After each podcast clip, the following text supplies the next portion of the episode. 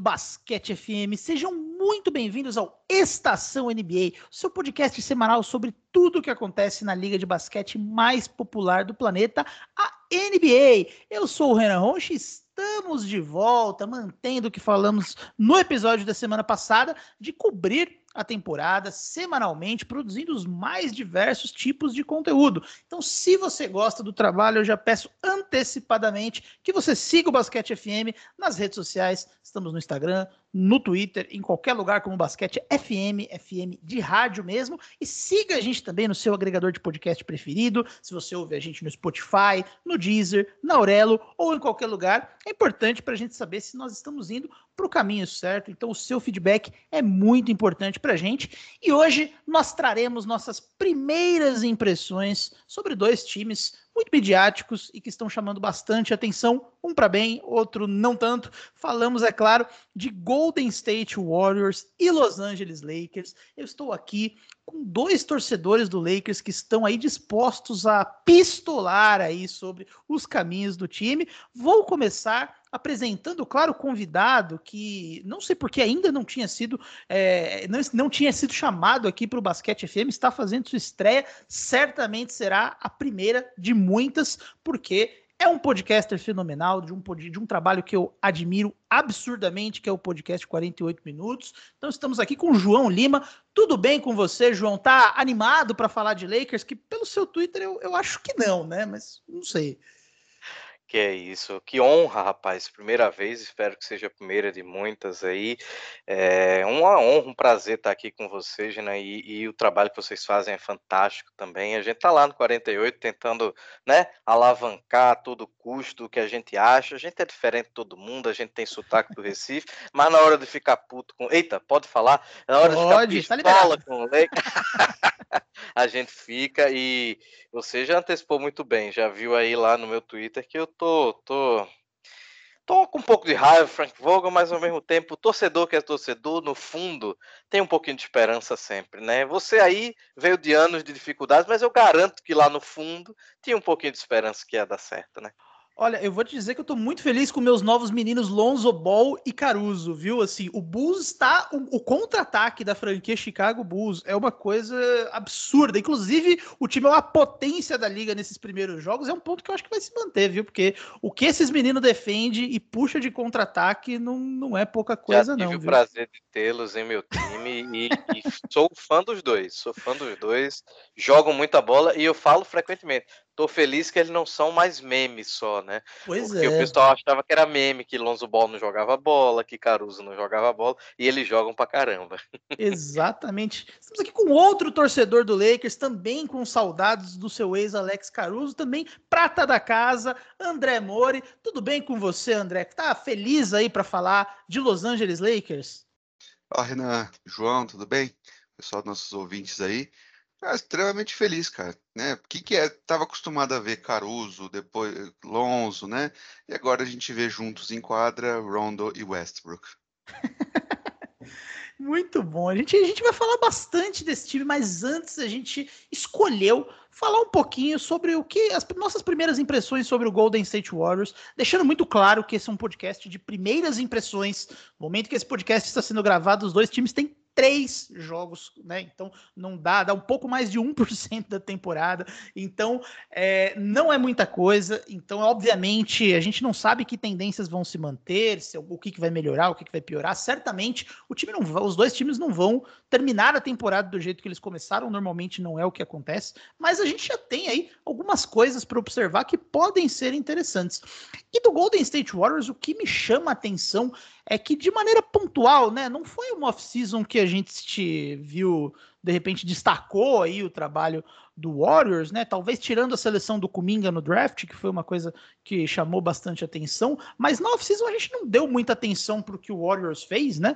Muita gente não acreditava, inclusive a gente, que talvez o Warriors fosse mudar de patamar na tabela do Oeste fosse ser um time de final ali, de disputando playoff, talvez play-in, Mas a gente já percebe, né? Começar com você, João. A gente já percebe um time que é diferente, né? Talvez. É, acho que é um time muito mais coeso do que o do ano passado, né? A gente já vê um ataque é, que é meio que uma, uma mistura daquele ataque dos bons anos, né? Que tem mais aquele, aquela movimentação sem bola, aquele monte de corta-luz, mas ainda tem aqueles high pick and rolls que o cara colocou temporada passada. E você vê que é um time mais coeso em quadra, é um time mais inteligente. Parece que dessa vez é um time adequado a, maxi, a aproveitar aí o, o, que o Steph Curry consegue fazer com a sua capacidade aí de quebrar defesas só pelo fato dele existir, né? Acho que agora a gente consegue ver um, um Warriors interessante em quadra, né?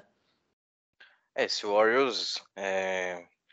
eu, eu vou entre aspas, discordar, entre aspas, não, quase que discordar um pouco, eu nunca duvidei desse Warriors, para ser sincero, né? Esse time, a gente viu ano passado com o Curry aos trancos e barrancos, digamos assim, o que foi capaz de fazer e, sinceramente, chegou no limite, né? Não dava para ir muito além daquilo com o que tinha, aliás, com o que não tinha, né? Porque sofreu muito com lesões e, e o próprio Wiseman, por exemplo, jogou pouquíssimo, ainda não jogou esse ano, né? A gente não sabe o real potencial de ajuda dele para esse time quando organizado, né?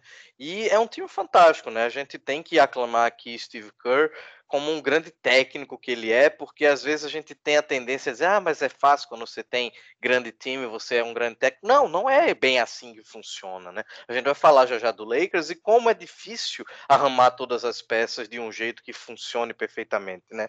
Mas é óbvio que a gente não pode fugir da análise do Warriors que não seja através do Curry, né? Porque se o, o Steve Kerr consegue fazer o trabalho dele, se o Warriors consegue ser o time que ele é, é porque tudo que se faz através de Stephen Curry tem um grande retorno quando se é bem feito, né? O que esse homem tem feito na NBA desde, sei lá, uns oito anos para cá, quando ele realmente começou a pegar fogo, é uma coisa fantástica e eu acho que é um prazer a gente poder assistir esse menino jogar. Menino não mais, né? Já está com seus 34, se eu não me engano, que é menino para a vida, mas para a NBA não.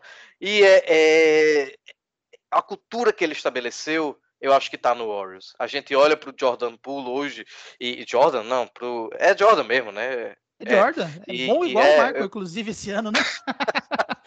o que tá jogando esse menino, impressionante. A gente olha para um pulo e diz, caramba, é óbvio que tem um dentro do Curry no treinamento, é óbvio que ele diz, faz isso aqui, é, não tem medo de chutar, mete essa bola aqui. E, e a cultura que se cria através de um cara que é um mágico ofensivo, eu acho fantástico, porque a gente tem muito aquela coisa, né, da defesa, da defesa que ganha campeonato realmente, mas a gente não consegue nem sequer dizer que essa cultura que foi estabelecida no Warriors, que é um ótimo time defensivo, que seja dito, mas o Curry vai ser lembrado como a arma ofensiva que ele é e não como jogador defensivo que ele é, como isso se estabeleceu nesse time de um modo que vai ser um time que vai competir enquanto ele estiver por lá. Então, eu acho muito bonito. Eu odeio perder pro Warriors, mas eu acho muito bonito porque assim, é fantástico, é um time que funciona como uma máquina mesmo. E que bom que eles começaram 3-0, péssimo pro Lakers, né?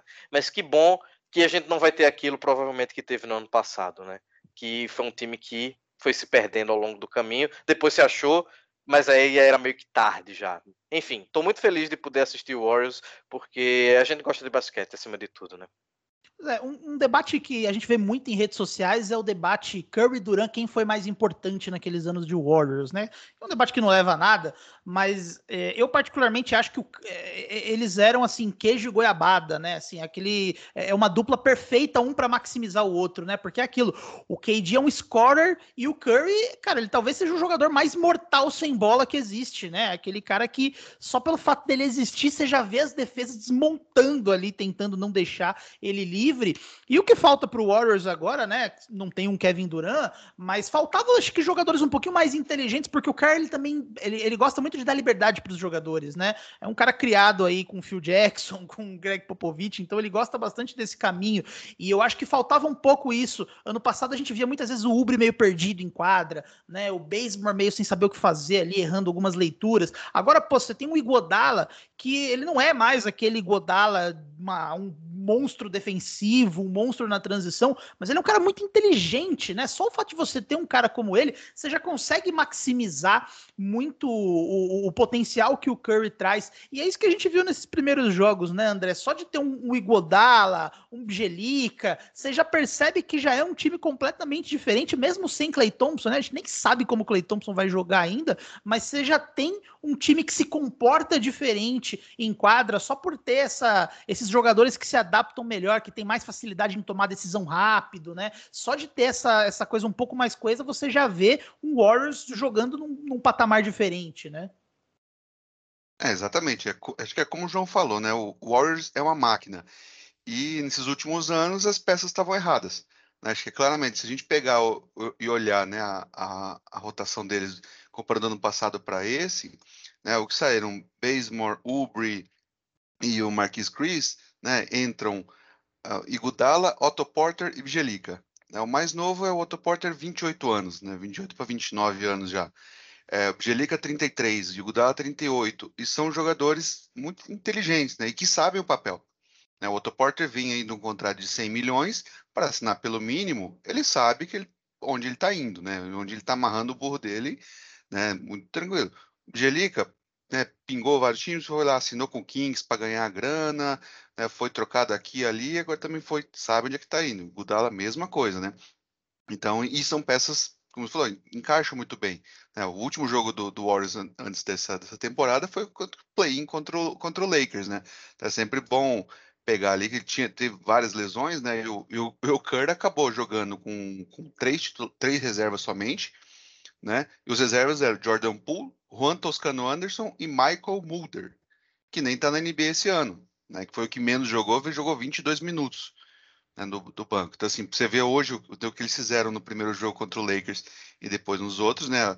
Todos os outros jogadores já eram do time, né? Os, os jovens ali nem Tá entrando só em, em garbage time mesmo, né? Então aí vem uma evolução do Damian Lee, uma evolução do Jordan Poole, o próprio Andrew Wiggins, né?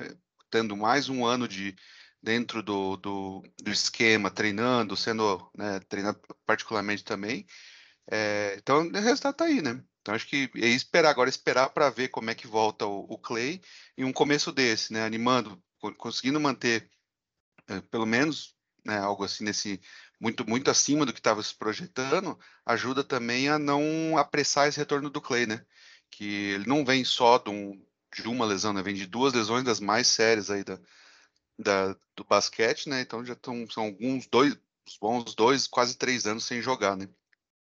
É, o Curry, acho que ele, é um jogador muito legal, assim, a, a, pessoa que aprender, assim, um pouquinho mais dessa parte tática do basquete, acho que uma coisa muito legal de fazer é, é, é, você escolher um jogador e você fixar nele, né? Um jogo, assim, você olhar como ele se movimenta, como que é a movimentação dele, que tipo de arremessos ele seleciona, como que as defesas se portam contra ele. Eu fazia muito isso no passado com o Nenê, com o Nenê Hilário, assim, era naquela época de Nuggets ali, eu gostava muito de, passar muito jogo daquele time do Nuggets na ESPN, né, eu gostava muito de observar, assim, como que ele se movimentava, tal, acho que é um negócio, é um jeito importante da gente entender, assim, um pouco como que o que, que, que, o que a liga exige de cada jogador, né, e, e, e com o Curry é muito legal fazer isso, porque é muito interessante ver como as defesas, elas, elas precisam se adaptar a, uma, a algo diferente do que elas estão acostumadas, né, com, com a existência dele, e e, uma coisa que chama atenção nesse Warriors, inclusive, é que tem um pouco mais de profundidade vindo do banco também, né?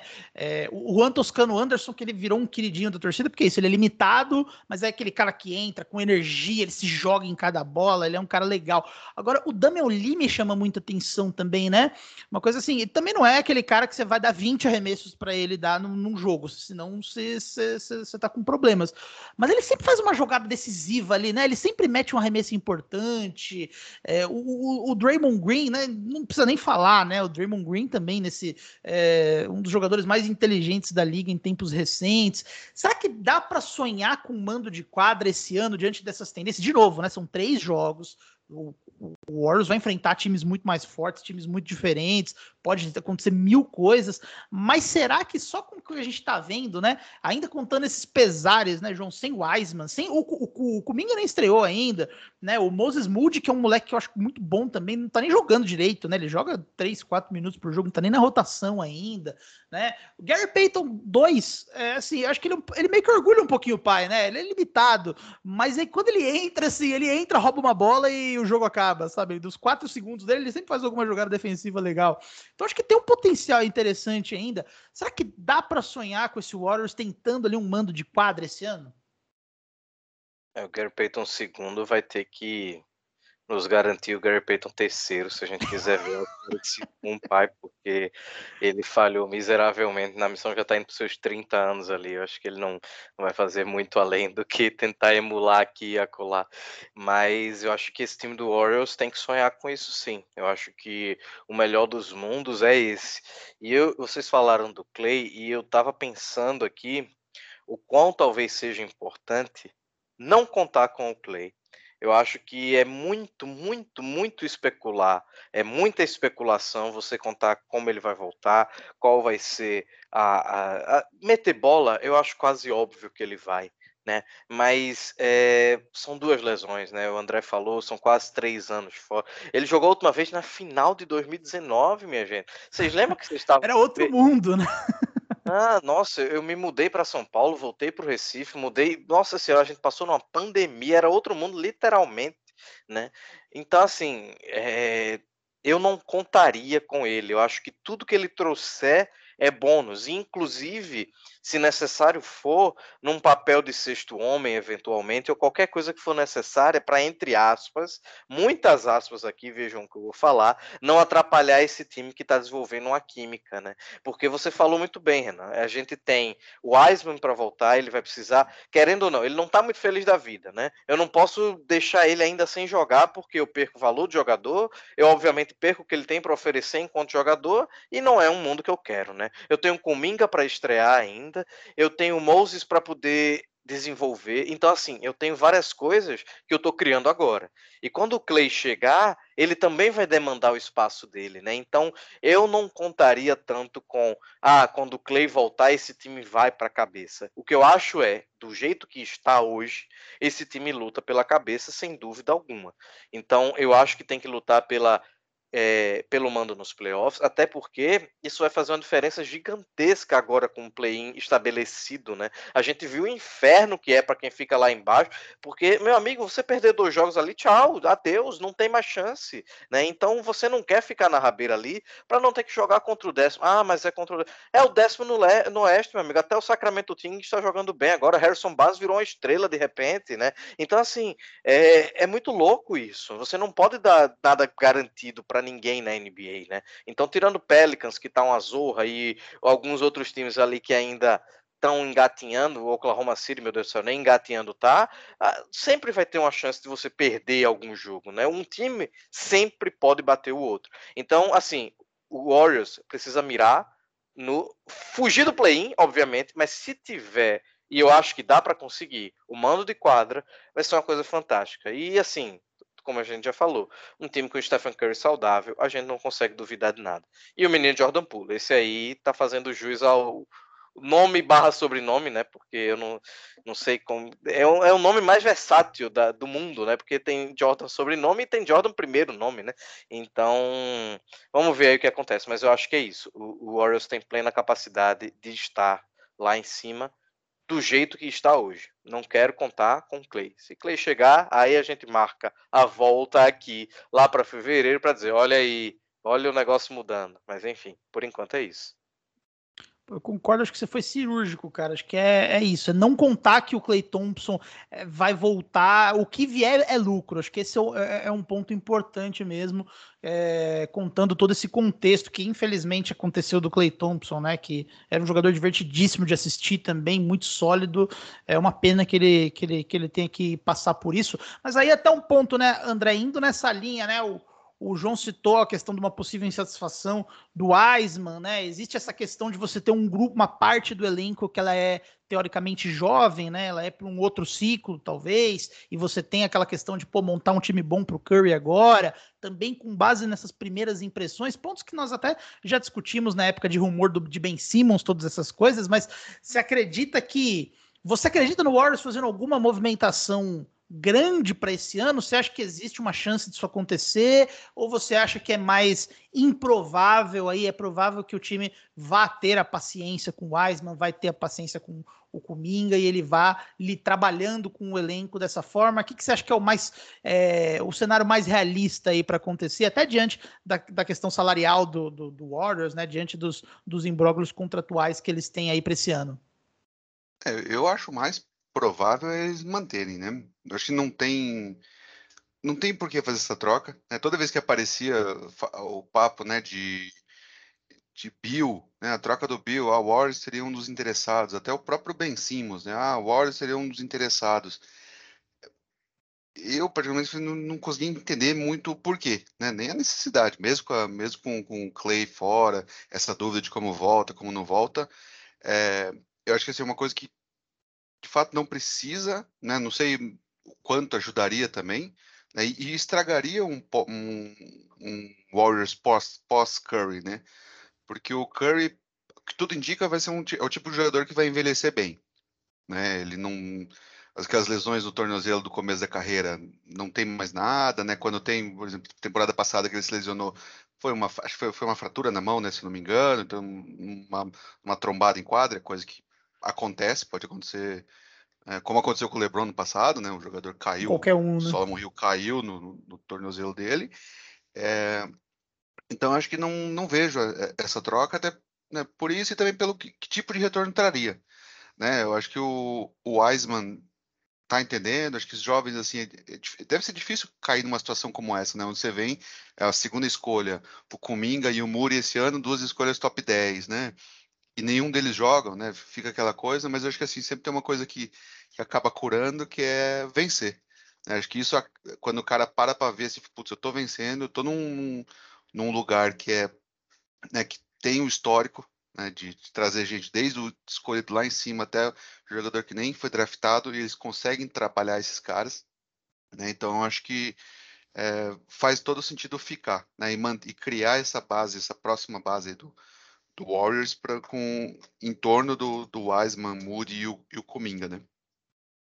Pois é, eu também acho que o Warriors deve terminar com esse time, né? Tá sendo interessante assistir a defesa desse time, uma defesa muito interessante, muito sólida. O, o, o, o Higgins, eu acho que ele evoluiu defensivamente porque se esperava que ele evoluísse. Acho que ele é uma peça defensiva importante ali. O problema é que eu acho que o Warriors, em alguns momentos, depende demais de um, de um, de um ataque, de uma capacidade ofensiva que talvez ele não tenha desenvolvido tanto, mas ele se tornou um jogador importante ali. Talvez com o pool né, dando esse boom aí, né? Virando esse, esse talvez um candidato aí a Most Improved Player, é o jogador que mais evoluiu. Se o Clay Thompson voltar aí, conseguindo fazer os seus 12, 14 pontos por jogo, talvez, né? Se tornando aquele jogador, pode até ser aquele espaçador mais simples, né? Ele sempre foi. Acho que o Clay Thompson também ele tem um estilo de jogo que favorece, né? Ele não é aquele cara que bate a bola no chão, ele, ele quica a bola no chão cinco vezes o jogo inteiro e faz 30 pontos, né? No auge dele. Então, eu, eu acho que é, é, um estilo de jogo que favorece também um, um, possível retorno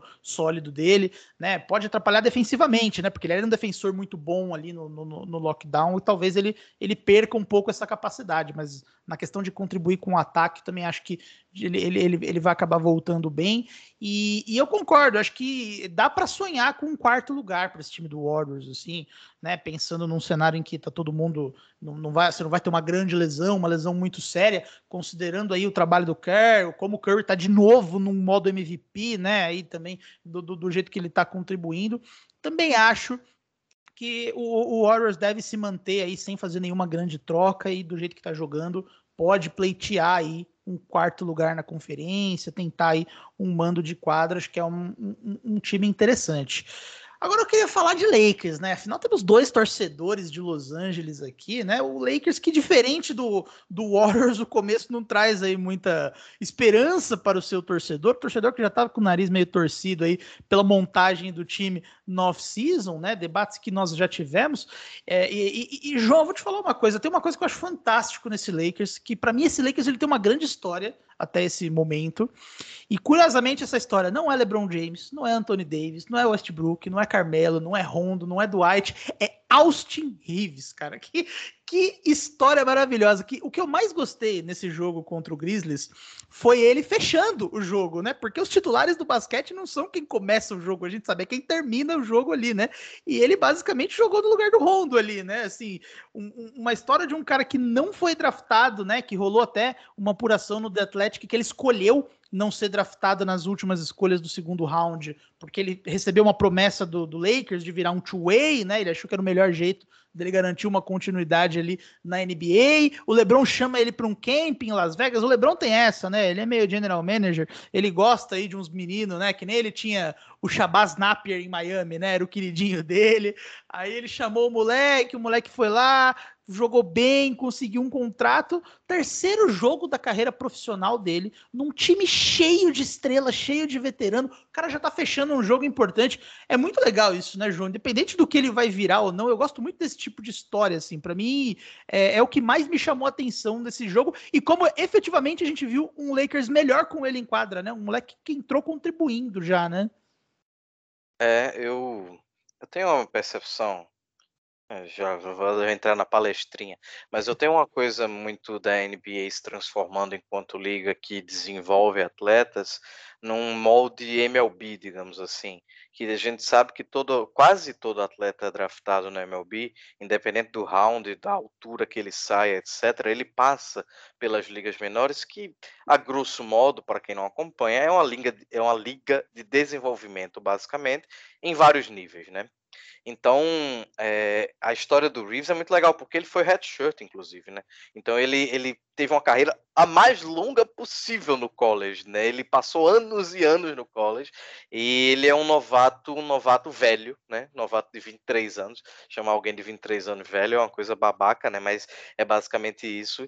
Nos moldes, sei lá, Malcolm Brogdon, digamos assim. Então, esse tipo de talento... É, existe quase que uma mina de ouro para quem consegue garimpar, né? Como o Brogdon que eu citei aqui, né? Então, quando o Lakers consegue ir atrás de um cara desse e ele dá as características que ele deu em três jogos, você fica pensando, putz, não tem como isso não ser um acerto.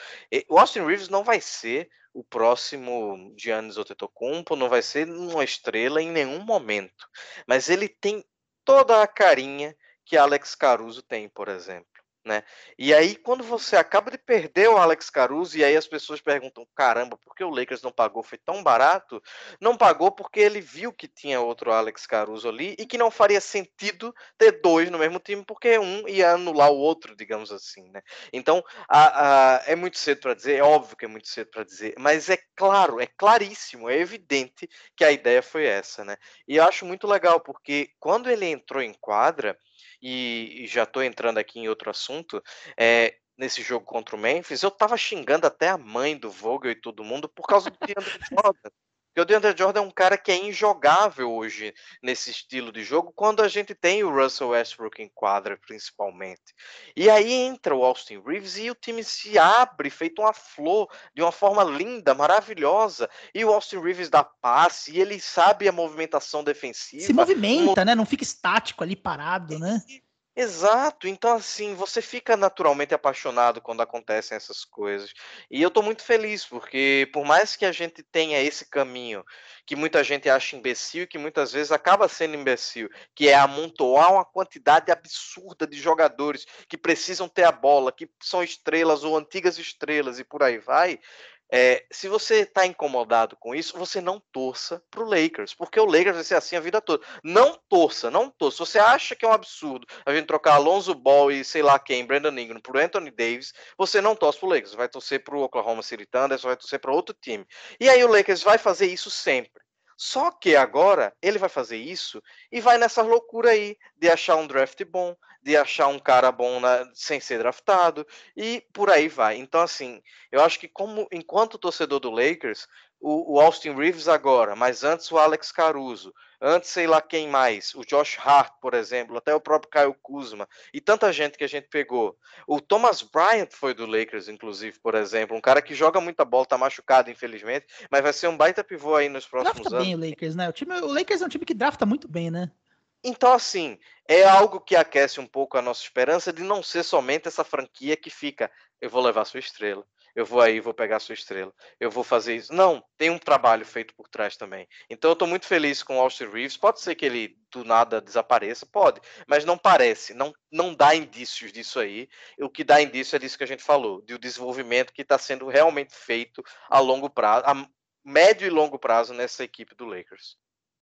Mas é, ele virou, ele, ele, parece aquele glue guy, né? Que era o que o Caruso, que é o que o Caruso meio que faz, né? Que ele não parou de fazer, porque ele continua fazendo em Chicago, né? Mas ele, ele é exatamente esse jogador. E você citou essa questão do DeAndre Jordan, né? Que é um ponto que chama atenção desse time do Lakers, né? Um time cheio de pivô, um time que usou muito mal o Mark Gasol ano passado. Não que o Mark Gasol do Lakers tenha sido aquele de Toronto, né? Mas é, era um jogador que fazia muito sentido ser colocado do lado do Anthony Davis ali, e a coisa acabou não dando tão certo preferiu apostar em nomes como o Andrew Drummond, agora está apostando bastante.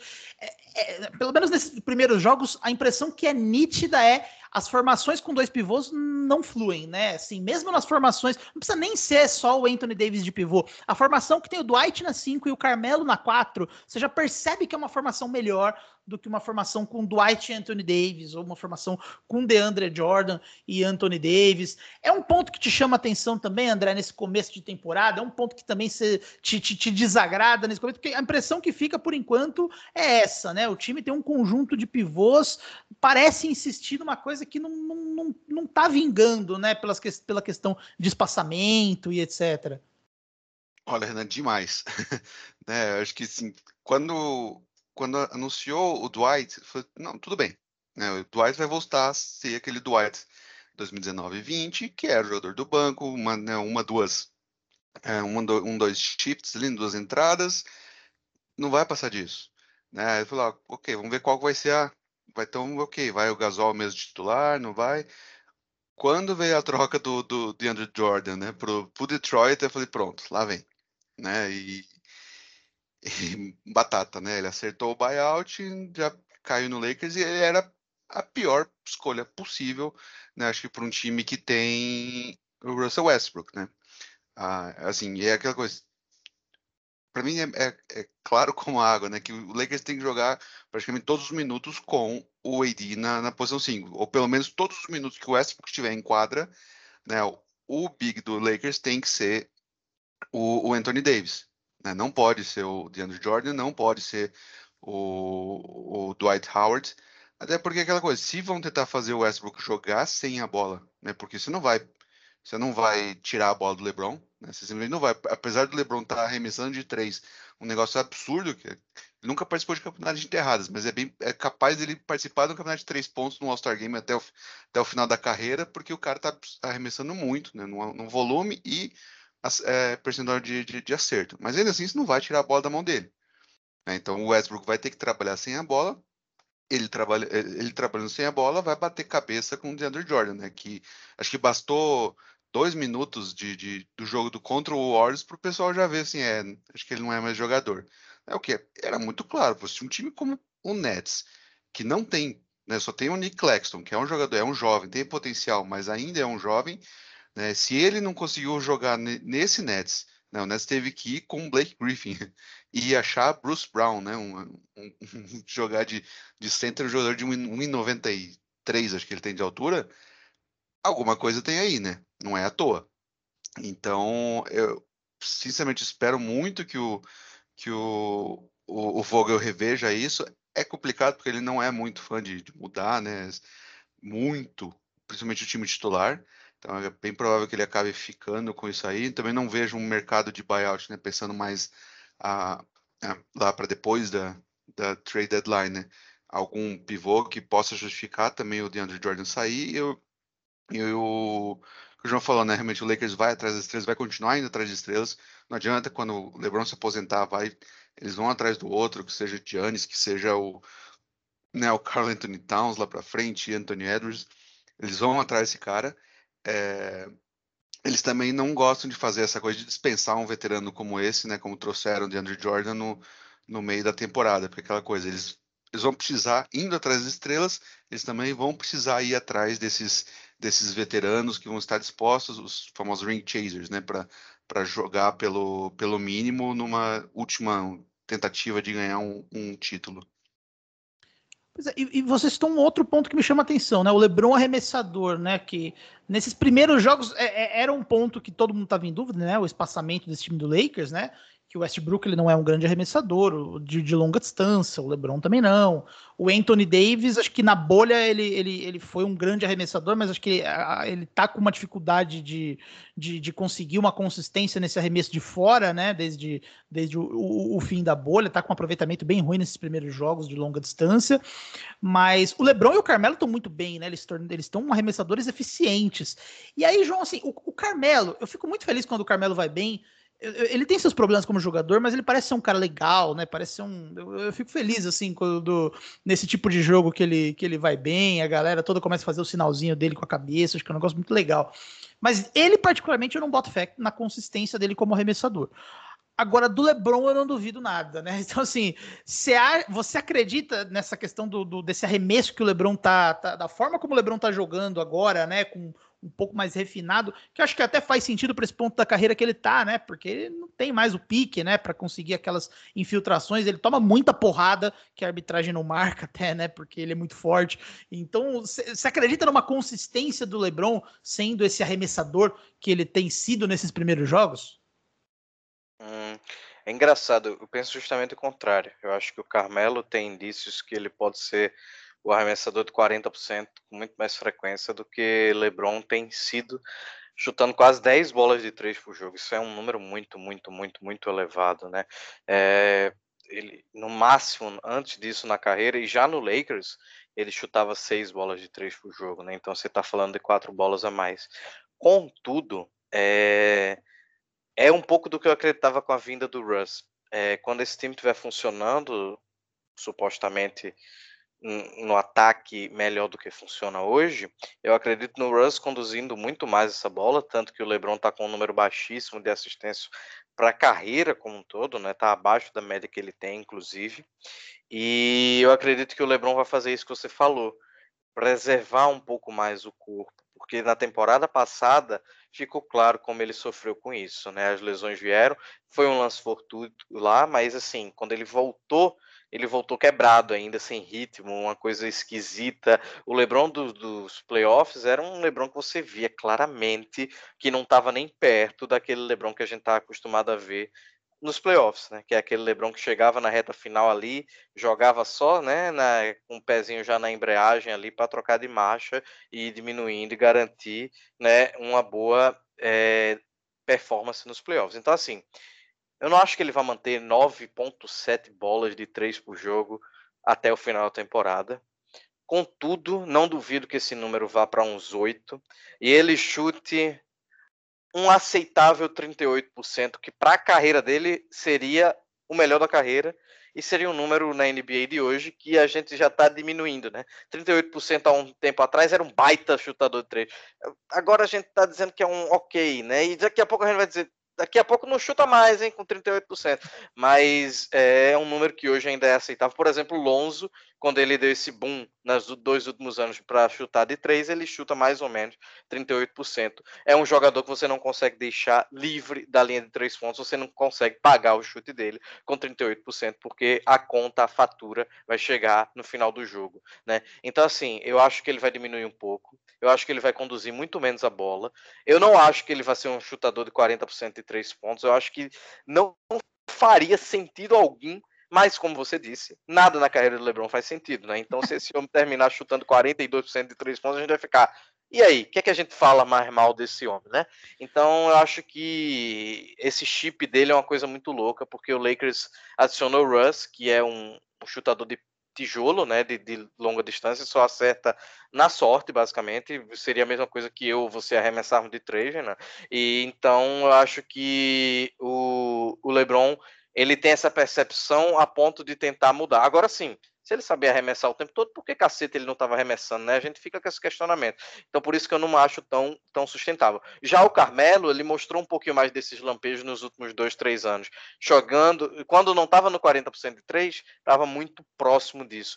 É, ele é um cara muito mais dependente dessa bola que o LeBron, né? Então, o Carmelo ele não tem a velocidade que ele teve outrora, né? Você vê claramente isso. Mas o arremesso dele ainda é rápido. Ontem eu estava vendo isso no jogo.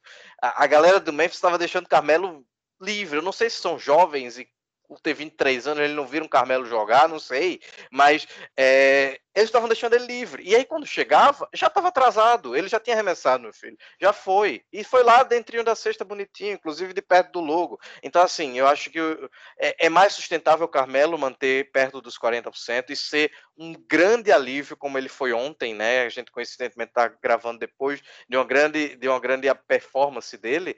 Em algumas partidas durante a temporada, ele vai lá e vai meter seus 30 ou algo perto disso. Eu acho que vai ser nessa toada. Inclusive, João, duas só, estatísticas Renan. aqui. Oi. Desculpa, só, só, juntando com o ponto anterior, né? É engraçado, porque o Carmelo, mesmo com 37 anos, né? Mesmo a gente sabendo que hoje ele é jogador para fazer esse papel, né? Que ele desempenhou e ter, eventualmente, essas noites como teve de ontem, 28 pontos, né? Em 28 minutos, se trocar, simplesmente trocar DeAndre Jordan pelo Carmelo, o Lakers dá um salto absurdo né? Porque é, é, é uma mudança assim, que, que, hoje no time titular do Lakers, né, se tá num, num, ataque ali de meia quadra, qualquer time que joga contra o Lakers, eles têm dois jogadores para simplesmente não marcar, né? Que é o DeAndre Jordan e é o Russell Westbrook, né? Eles podem dar dois, três passos fora desses caras e dobrar em cima de um LeBron ou do AD, né? Então, se, o, o Carmelo, apesar do, do, do Grizzlies né, ontem não ter respeitado, é, o, é um jogador que os jogadores ainda respeitam né, o arremesso. Então ele enquadra, ele atrai. Ele puxa um lugar. Tem uma, uma jogada muito interessante de ontem, já no final, uh, que deu um até para a gente pode falar depois um pouquinho né, do papel de como usar o, o, o Russ melhor nesses lineups com o LeBron, né? Que ele faz o ele, ele, ele faz o screen, né, então ele atua como ele como vamos dizer como um pivô. E quando ele abre para o passe, o D'Anthony Melton ele não larga o, o, o Carmelo né, para cobrir o, o, Anthony Davis, que estava cortando para a cesta. Por quê? Pelo respeito que, que, que, tem né, pelo jogador que é o Carmelo. Então, assim, esse é o. Uh, isso ele traz também para a quadra, mas assim, então ele, né, trazendo de novo o DeAndre Jordan, seria uma, uma, mudança absurda. Mas espero que ele mantenha nesse papel aí, porque acho que é o hoje, né? Já, já era de alguns anos, né? Acho que desde o, de que foi para o OKC já já estava claro que o papel dele era esse né? O Small Ball 4 era o Olympic Melo, né? O Melo das Olimpíadas. Ele infelizmente demorou uns dois, três anos aí até até entender isso, né? Quando chegou lá no, no segundo ano de Portland, que acho que caiu a ficha mesmo nele. É sorte nossa do Lakers, né? Trazendo uma estatística só para contribuir aí com que o, o, os pontos que o, o, João tinha falado sobre o LeBron, né? O LeBron ele já teve, ele teve duas temporadas aí com mais de 38% na bola de três, que foi em 2013, 2014, mas num volume de três bolas de três por jogo, né? Agora ele tá chutando três vezes esse número. E aí se a gente olha o usage rate dele, né, que é aquela estatística que a gente vê o quanto um jogador é envolvido no ataque enquanto ele está em quadra, é o menor percentual que ele tem na carreira, né? Menor que o ano dele de novato em 2003, 2004. E eu acho que faz bastante sentido essa linha, né? Que ele deve se preservar, ele deve é, esse percentual baixo de usage rate, eu acredito que deve ser uma constante nesse time do Lakers. Agora, um ponto que chama atenção é justamente essa questão. Se a gente falou que o time do Warriors é um time que tem muita movimentação sem bola, muito corta-luz, muita coisa nessa linha, o ataque do Lakers ele, ele é muito estático, né? Ele fica muito é, é, cinco espaçados, todo mundo parado ali, parece uma sequência de isolations às vezes que fica um negócio meio esquisito. E era uma coisa que já aconteceu no passado, né? Mas a gente culpava muito o Jason Kidd, né? Que era o coordenador ofensivo da equipe, que não tem exatamente um histórico de, de grandes trabalhos no pós-carreira como jogador, né? É, e agora parece que ainda é um problema, né? Acho que falta dinamismo nesse ataque, mas dá para dizer que é um problema do coordenador ofensivo da equipe, que é um problema do Vogel, talvez seja questão, os jogadores querem jogar dessa forma, que eu tenho a impressão que é muito isso, sabe? A pessoa fica, pô, por que, que o Westbrook não fica recebendo a bola como fazendo corta-luz sem bola? Cara, porque você tem que agradar o Westbrook, ele é uma estrela da NBA, ele ganha 44 milhões de dólares, ele quer jogar com a bola na mão. E a impressão que eu tenho é que é essa, o, o, o problema de você ter um time muito recheado de estrelas também, numa era de jogadores muito empoderados, é que você meio que refém da forma que eles querem jogar. Você acha que esse é um problema? Começar com você agora, André. Você acha que isso é um problema nesse Lakers? Ah, eu acho que sim, sabe? não acho que seja também o problema, né? E uma eventual uh, eliminação, qualquer coisa assim, seja o, o único motivo, né? Mas acho que é um é, um, é, é, bem, é bem forte isso no Lakers. Eu acho, falava muito do Kid, mas eu acho que é mais uma questão do LeBron mesmo, né? Que o, não adianta ele ele num time o esquema ofensivo é ele, né? então gira em torno dele. É impossível não isso não ser assim. E e foi muito claro no primeiro jogo, né? Teve essa tentativa de tentar envolver um pouquinho mais o, o, o Russell, uh, eles foram mudando. Agora, uma coisa que, o, né, que eu gostei um pouquinho de ver no jogo de ontem contra o Grizzlies foi esse mesmo, esse já envolveu um pouco mais o, o Westbrook como um, como um screener, né? Eu acho que é, é a forma de, de fazer ele né, render, só que para isso, ele, novamente, vai precisar tirar o DeAndre Jordan ou o Dwight. Né? Não tem como ele fazer esse papel tendo um outro big ali embaixo. Então é, é botar o, o, o Russ ali naquela posição né, do, do, Dunker né, embaixo ali, vem, faz o screen, que é uma jogada que né, o, o Golden State Warriors, né, vamos pegar um time roda muito, faz muito, é, um, é a, praticamente o, o feijão com arroz deles, né? vem o, vem o Curry com a bola, Green faz o screen, né? Desde o começo, fazia a hora que, a hora que ele cortava para dentro do garrafão, ele fazia o lobby pro Magui, pro Pogo, tipo, né? Só trocava o pivô. Foram anos fazendo isso, né? Porque tinha Clay de um lado, né? Barnes na outra, no outro corner. E acho que o Lakers tem esse potencial de fazer essa mesma coisa, né? Pode fazer isso, né? Coloca coloca um, tem um Carmelo num canto, né? Ele vai pegar o Basemore, apesar de não ser um exímio arremessador, né, vem a é o que tem né, para Lakers hoje, enquanto o Wellington não voltar. Né, espera, espera, que o Trevor Ariza faça isso também mais para frente, né? Mas essa é uma jogada que acho que dá para trabalhar com, com o Westbrook é, junto, né? Porque acho que assim, o, seja com o Westbrook, seja com esse screen com o AD, são jogadas extremamente perigosas, né? Porque está com o LeBron, o que, que você faz? Você marca ele? Você larga ele? Se largar, ele vai, ele está buscando um mismatch. Né? Se vem, do, se vem do, do Westbrook, ele vai pegar um armador. Ele vai bater para dentro do cara. Se vem um, um big do, do AD, vai vir um jogador mais lento. Né? Então ele é um dos poucos que consegue fazer, né, explorar os, os, dois lados desse, de um, de um pick and roll com esse, né? Mas me preocupa, me preocupa sim. Isso já é uma preocupação que eu tenho do Lakers já há algum, alguns anos, mesmo com o ano que foi campeão, né? De que eu acho que são, são oportunidades. Eu sempre vejo assim, o Lakers, por ter esse negócio da estrela, acaba correndo uns riscos, para mim, completamente desnecessários, né? Mantém jogadores um pouco mais inteligentes, né? Por exemplo, o próprio Austin Reeves, né, que a gente falou no, no começo. Você vê ele em quadra, ele tá fazendo a coisa certa, né? Ele sabe que ele não vai ser o jogador que era em Oklahoma, né? Ele não vai ter a bola na mão, ele não vai arremessar três, quatro, cinco bolas, né? Se ele arremessar uma bola no jogo, ele tá, tá, tá, já está no lucro. Né? Então ele vai precisar se manter em quadra fazendo outras coisas. Então ele vai fazer o corte na hora certa, que era o que o Caruso fazia também, né? Eu corto aqui na hora certa, por quê? Porque eu vou ter o AD e o LeBron vão estar no canto, vai ter, vão ter três jogadores. Quem que eles vão largar? Né? Vai largar o AD na, na, na, na simples ou vai largar o, o, Caruso livre para dobrar nele, né? Então ele começar a ver essas coisas. Então acho que sim, sempre faltou um pouco né, me preocupa, não gosto disso no, no Lakers, né, tanto essa dependência só das estrelas e ficar nessa, nessa coisa de, de só deixa que eles resolvem, né? Que aí também é uma coisa que sim, é curioso para ver. Os três primeiros jogos do Lakers, né, principalmente o, o, o Warriors, né, e também um jogo, ah, ganhou do, do Grizzlies, mas assim, ganhou precisando né, contar com o Jamoran errando um lance livre né, crucial ali para ganhar, e sendo que o jogador mais velho do time, acho que deve ter, não sei, acho que deve ter 28, 29 anos só, né? Só que é o quê? É um time extremamente bem treinado. E acho que esse é sempre é o calcanhar né, o, o do, do, do Lakers. Né? Quando pega um time bem treinado, que vem, que roda né, o sistema em cima, bate, bate. O próprio Santos também é a mesma coisa, né? Um time muito bem treinado, veterano, todo mundo e acho que isso pesa não, não só para o ataque, mas também para a defesa do Lakers, que acaba ficando refém dessas coisas aí, né? E, um, e né, como eu falei, ontem mesmo, com o jogo contra o, Grizzlies, de uma molecada que tinha jogado no sábado, né, contra o Clippers, foi para balada, que eu duvido que eles saem de Memphis para Los Angeles e não vão pegar uma noite em Los Angeles, né, para jogar no domingo contra o Lakers e ainda fazer um jogo difícil. Então acho que essa coisa de, de, de não ter um, um, esquema definido e as outras partes, né, rodar também sem sem, sem o, o, o, sol nesse sistema do Lakers, né, que é o LeBron ali, é, é preocupante.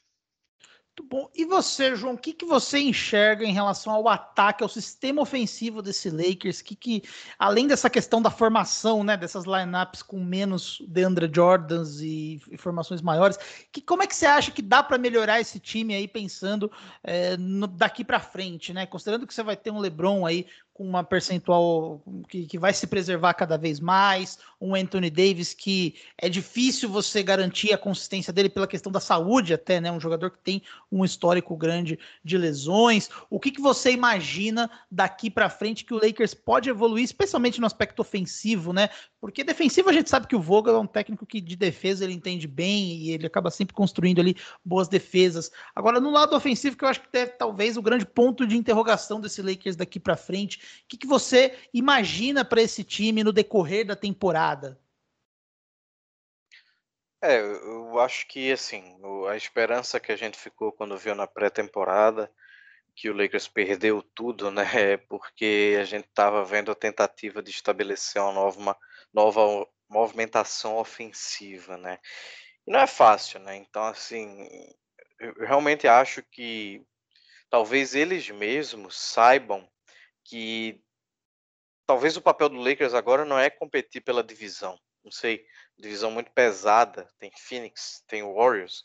Quem sabe uma ressurreição aí do Clippers em algum momento, né? Então, assim, eu acho que é garantir talvez o mando e aí no, nos playoffs chegar testado, digamos assim. Porque muita coisa vai ter que ser feita testando, né? Eles no durante a própria partida vão descobrir coisas, né, que eles não conseguem ainda ter a resposta, né? Tanto no ataque quanto na defesa também, porque a defesa vai ter que mudar bastante. Mas falando do ataque em si, eu estou bem curioso para ver o que vai acontecer, especialmente com o que a gente falou, né, agora há pouco do LeBron chutador. Esse LeBron parado é uma coisa um pouco esquisita, né? Porque a gente vem aí de dois anos, três anos, que talvez mais do que nunca ele tenha sido um criador, né, acima de tudo, e até foi líder da NBA em assistências, né, uma coisa que é completamente surreal, é, não completamente surreal, mas fora de, de, de uma coisa que você não espera, né? Então é, é uma mudança muito grande para ele, né? E o próprio Russell Westbrook ele não está sendo o Russell Westbrook. Eu tô, eu tô verdadeiramente angustiado com essas movimentações que estão levando ele a, a chutar bolas no jump ou bolas de três, e uma coisa que não faz o menor sentido, né? Então, não é necessariamente só tirar o DeAndre Jordan, obviamente. Passa muito pela limitação do DeAndre Jordan e que ele deve ser colocado em outros momentos em quadra, né? Você ficou bem claro que ele não pode começar jogando e que talvez ele perca. Tá certo, Anthony Davis não gosta de jogar de pivô, é a vida, né? Mas eu acho que ele ganha o suficiente para não ter que desgostar. Mas tirando isso de lado, coloca o Dwight ali, pelo menos até os playoffs, então, quando o, o, o Russell estiver em quadra, porque por mais que o Dwight seja tão nulo quanto o DeAndre Jordan arremessando uma bola, ele é um pouco mais ativo. Eu acho que essa atividade dele é crucial. Ele é um cara que participa dos picks com uma, uma é, proatividade muito grande. Ele, ele não fica só ali montado, ele vai, ele sai, faz o rollman, ele rola, ele, ele faz o que precisa ali. Você vê ele embaixo da cesta, prestem atenção, o Renan falou, quando a gente falou do Curry, olhar o cara sem a bola. Olha o Dwight quando ele tá perto da cesta ofensiva. Ele é chato, ele abre os braços, ele empurra o outro cara, ele é um cara chato. Ele tem 20 anos de NBA quase nas costas, então ele tem os atalhos da coisa, né? Ele já foi um jogador muito relevante, não só defensivamente, mas para o ataque do time dele também. Enquanto o DeAndre Jordan construiu uma carreira toda baseada no pick and roll com Chris Paul, que mais uma vez se colocar Renan, André ou eu lá no pick and roll com o Chris Paul, invariavelmente a gente vai ter sucesso em algum momento também, se a gente souber angular o corpo da gente no ângulo certo e conseguir correr depois até a sexta com 2 metros e 13, pular feito um maluco e aí pegar a bola. É um pouco mais fácil realmente, né? Quando o Harden criticou o Yannis por isso, eu queria saber se ele criticaria o DeAndre Jordan, que era companheiro dele na, no Brooklyn Nets no ano passado, né? Que é muito mais a ver com correr e pular. Né? Apesar dele ter um grande talento em screens realmente, mas parece que ficou lá atrás. Então hoje, eu acho que o DeAndre Jordan ele é meio que um cara sem vontade, não sei, uma coisa esquisita. Você compare, realmente, eu acho que é uma coisa que você perguntou sobre o ataque, eu acho que vocês podem ver sem muito, sem muita alteração, sem dizer, caramba, como o Lakers quer, deveria rodar a bola, como o Lakers devia fazer isso, deveria fazer tudo isso. Vai dar tempo, não sei. Olhem isso que eu falei, o DeAndre Jordan e o Dwight. Vejam a atividade deles sem a bola, como é diferente, e por que um é tão desgracento para ter em quadra e o outro não. O outro consegue sobreviver, mesmo com 36 anos, mesmo sendo tão criticado e mesmo tendo sofrido tanto com lesões num passado recente. Então, assim, acho que são esses pontos. É o LeBron chutador, vai ser sustentável, e é o 5 que a gente vai ter para dar uma sobrevida para o Russell. Eu acho que o Russell não está sendo Russell e ele precisa ser ele. Você falou. Ele precisa ter a bola, ele precisa comandar as ações, ele precisa partir com aquela voracidade para a cesta, porque metade do jogo dele está aí. Ele precisa ser agressivo, que aí o povo fica com medo dele. Se ele ficar chutando bolinha, a galera vai ficar rindo da cara dele. É basicamente isso. Muito bom, estamos chegando aqui com uma hora de gravação. Vamos entrar nas nossas considerações finais. Começar aqui com o André. André, diante do que estamos falando, suas expectativas para o Lakers no decorrer da temporada? Você imagina um time que vá se encontrar, talvez fazer algo semelhante ao que aconteceu em 2019 20 ali, que acaba pegando uma posição lá para cima, né, fechando com os chutadores aí, uns ring chasers, né, como você falou no começo, no decorrer da temporada, como já fez, acabar se encontrando ali nos playoffs, você tá desesperançoso, sua expectativa para o Lakers nesse restante de temporada regular? Para mim ainda é uma incógnita. Assim, eu acho que o, o elenco é, é, tem muitas falhas. Eu acho que quando eu olho assim, acho que é, para se não me engano, metade do, do, do elenco é, é, de armador.